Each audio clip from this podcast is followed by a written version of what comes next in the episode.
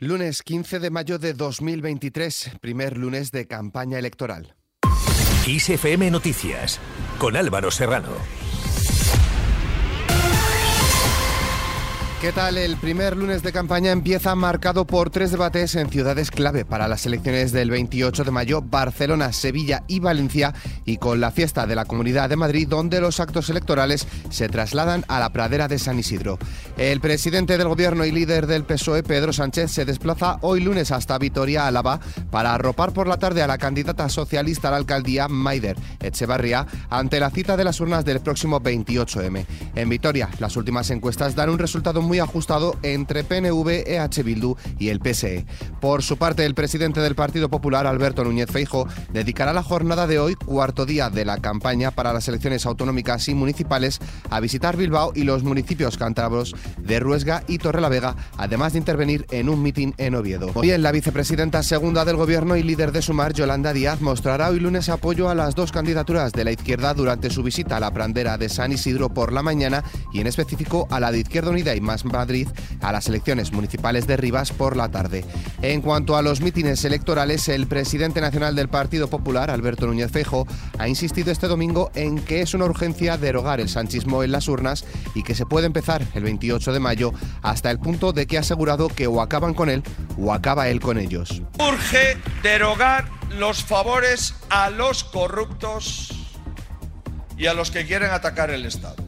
Urge derogar la desprotección del Estado de Derecho. Por su parte, el portavoz del Grupo Socialista en el Congreso de los Diputados, Pachi López, ha apelado este domingo al orgullo socialista para, dice, llenar las urnas de puños y rosas el próximo 28 de mayo. Así lo ha manifestado durante su intervención en la fiesta de la Rosa en Almería, donde ha incidido en la gran diferencia, según ha dicho, entre la forma de gobernar del PSOE y el de la derecha. Escuchamos al presidente del gobierno, Pedro Sánchez. Hay que hacerse cargo de la frustración de la derecha, porque llevan cuántos años anunciando el apocalipsis. Se rompía todo. España, se hundía España, se iba a disparar el paro, iba a dispararse la inflación, iba a hundirse la economía. Y entonces al final, ¿en qué se han quedado? En el insulto, en la descalificación y en la amenaza de derogación. En eso están. Pero yo os digo una cosa, en esta campaña electoral, el insulto, la descalificación y sus amenazas, todas toditas para la derecha y la ultraderecha, nosotros a la gestión, a los avances sociales y a la paz social. Cambiamos de asunto. La Universidad Pompeu Fabra presenta este lunes los resultados de un proyecto europeo liderado por el catedrático de antropología Carles Feixa, que ha analizado durante cinco años las bandas juveniles de 12 ciudades del sur de Europa, norte de África y América Latina. El objetivo del proyecto es articular nuevas políticas públicas efectivas para abordar este fenómeno más allá de la seguridad. En clave económica, la electricidad subirá este lunes un 40% hasta los 55,6 euros el megavatio hora. Tras seis días de descensos, la electricidad repunta hoy, aunque el precio sigue siendo uno de los más bajos en lo que va de mayo, mes en el que la media ronda los 78 euros. Fuera de nuestras fronteras, el presidente de Turquía, el islamista Recep Tayyip Erdogan, ha ganado este domingo las elecciones presidenciales, pero sin la mayoría absoluta necesaria para evitar una segunda vuelta en dos semanas ante el candidato opositor socialdemócrata. Pero nadie se fía de estos resultados. El socialdemócrata CHP, el principal partido de la oposición turca, ha denunciado que en las elecciones presidenciales ha habido una manipulación en la difusión de los resultados y ha afirmado que su candidato ha ganado al actual jefe del Estado Erdogan, quien también ha emplazado a los interventores afines a vigilar el recuento. Por otro lado, la presidenta de la Comisión Europea, Ursula von der Leyen, así como el canciller alemán Olaf Scholz y el primer ministro polaco, Mateusz Morawiecki, coinciden en afirmar que el presidente de Ucrania, Volodymyr Zelensky, y el pueblo ucraniano representan la esencia del premio Magno, cuya entrega se ha celebrado este domingo.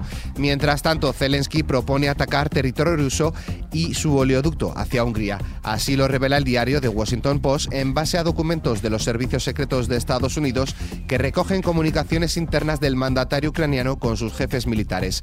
Según estas fuentes, se estaría especulando con acciones ofensivas y con el uso de misiles de largo alcance. En cuanto al tiempo, Durante este lunes se espera predominio de cielos cubiertos acompañados de chubascos en el extremo norte peninsular y en Alto Ebro, con muy baja probabilidad en el entorno del norte del sistema central. En cuanto a las temperaturas, las máximas irán en descenso en amplias zonas de la mitad norte peninsular y en ascenso en el sur y área mediterránea. Las mínimas con pocos cambios o predominio de los ascensos.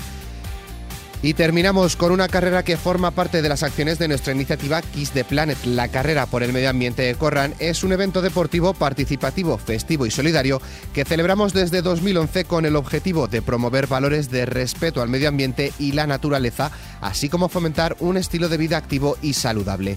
Te esperamos el domingo 11 de junio en la Casa de Campo de Madrid, así que no te olvides de inscribirte en nuestra web kissfm.es. Con esta iniciativa nos despedimos, pero la información continúa puntual en los boletines de XFM y como siempre ampliada aquí en nuestro podcast XFM Noticias. Con Antonio Alfonso Hernández en la realización, un saludo de Álvaro Serrano, que tengáis muy buena semana.